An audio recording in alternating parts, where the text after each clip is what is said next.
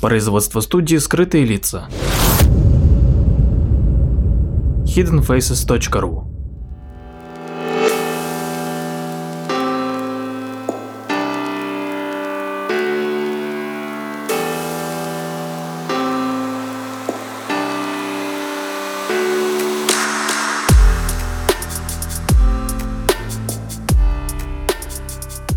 Здравствуйте, с вами Владимир Марковский и очередной выпуск передачи «Прожектор восприятия». Сегодня мы поговорим об одном известном эксперименте, а именно о Стэнфордском тюремном эксперименте, о котором наверняка многие из вас слышали. Он часто встречается при чтении научно-популярной литературы и считается одним из самых известных поведенческих экспериментов. Это исследование было заказано военно-морским флотом США для того, чтобы объяснить конфликты в исправительных учреждениях и в морской пехоте. Эксперимент был проведен в 1971 году. Его проводил американский психолог Филипп Барда. Он дал объявление в газете, по которому набрал 24 студента, разделил их на две группы и присвоил им две роли — тюремных охранников и заключенных. После этого их поместили в подвал одного из кампусов университета, где они в течение двух недель должны были имитировать тюремную жизнь. Заключенные содержались в закрытых комнатах, на них надели свободные белые футболки с кодовыми номерами, а на головы нацепили колготки для имитации выбритого налоса черепа.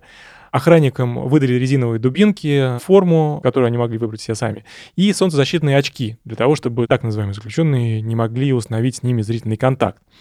Надо сказать, что эксперимент закончился на шестой день, к этому моменту, по мнению некоторых наблюдателей, ситуация абсолютно вышла из-под контроля, поскольку псевдоохранники стали проявлять садистские наклонники, а у одного из участников заключенных проявились симптомы психоза, и его пришлось выпустить досрочно. Так вот, э, с помощью этого исследования Зимбардо показал, что получившие власть люди будут доминировать над подчиненными, проявляя жестокость, даже если в явной форме этого от них никто не требует. Результаты этого эксперимента использовался, в частности, для оправдания поведения охранников в настоящих тюрьмах и в том числе для объяснения деятельности нацистов в концлагерях. В ходе этого эксперимента изменения наблюдались и в поведении заключенных, поскольку они стали пассивны довольно быстро, и эксперимент позволил сделать Зимбарду вывод, что человеческое поведение оказывается весьма пластично под влиянием внешних факторов и довольно сильно им подвластно. Но спустя почти 50 лет после проведения этого эксперимента стало известно, что существует довольно серьезные сомнения в его аутентичности.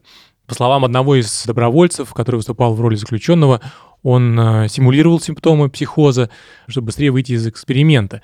А другой доброволец, который тоже был заключенным и покинул тюрьму раньше всех, в одном из интервью рассказал, что он согласился участвовать только за тем, чтобы спокойно подготовиться к экзаменам в одиночестве, но после того, как надзиратели отказались выдавать ему учебники, он потребовал, чтобы его освободили. А надзиратели, в том числе и сам Зимбарда, ответили ему отказом. Тогда он устроил диверсию, кричал и требовал выпустить его, потому что больше не может этого терпеть.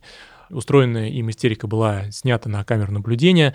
Позже Зимбарде демонстрировал эту запись в качестве одного из аргументов в пользу того, что поведение участников в ходе эксперимента сильно изменилось, но сам Дуглас Корпи дал совершенно другое объяснение и сказал, что это, в общем-то, было инсценировкой. Кроме того, существует сомнение в автономном характере действий охранников. Как известно, они за день до начала эксперимента получили от организаторов подробные инструкции, и, как утверждал сам Зимбардо, им предложили вызвать у заключенных чувство беззащитности, одиночества и страха, но о применении психологического или физического насилия речи не шло. Поэтому методы жестокости, которые охранники стали использовать, были приписаны им самим. Но появились свидетельства того, что большинство тюремных правил, в частности наказания за неподчинение, придумал и сообщил охранникам один из студентов Зимбарда, который тоже, в общем-то, исполнял роль охранника. И, следовательно, садистские наклонности охранников объясняются не внезапно проявившейся у них властью над другими людьми, а тем, что они действовали по указке экспериментаторов пользу этих сомнений также говорит тот факт, что этот тюремный эксперимент достаточно плохо реплицируется. Был проведен похожий эксперимент британскими психологами Стивеном Райхером и Александром Хазломом. В котором участникам, охранникам не выдвигали никаких требований относительно наказаний и жестокого поведения. И в результате ученым не удалось обнаружить в их поведении жестокости или садистских наклонностей. Кроме этого, у эксперимента есть довольно сильный недостаток, именно который заключается в узкости выборки. Дело в том, что все участники были белыми студентами э, колледжей из среднего класса в возрасте от 20 до 25 лет, а известно, что на объявление, которое было дано Зимбардо и его коллегами, откликнулось около 70 человек. То есть гипотетически можно было расширить выборку и сделать ее более разнообразной, но этого сделано не было.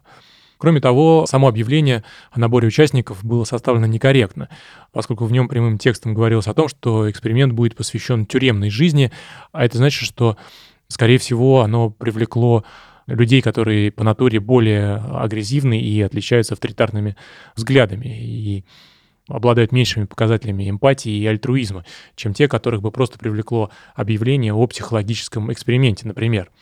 Но, тем не менее, когда в начале 2000-х годов разразился скандал в Абу Грейб, который касался издевательств и пыток над заключенными в американской военной тюрьме. В Ираке многие эксперты сразу заметили его сходство со Стэнфордским тюремным экспериментом.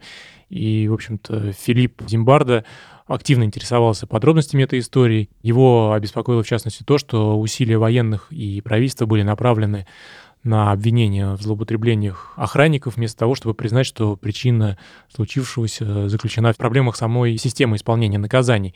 Зимбарда даже оказался в команде юристов, которая защищала одного из надзирателей и свидетельствовал в качестве эксперта на военном трибунале, который судил штаб-сержанта Айвена Чип Фредерика, но в результате тот был приговорен к восьми годам заключения.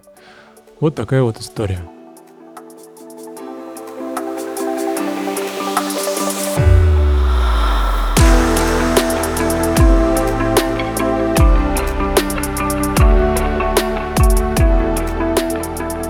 Подписывайтесь на наш инстаграм подкаст студио в одно слово о на конце. Ищите нас в социальных сетях по названию сайта hiddenfaces.ru. Слушайте наши подкасты бесплатно на сайте hiddenfaces.ru, а также в приложениях SoundStream, Яндекс.Музыка, подкасты от Apple и Google Podcast в приложениях для Android.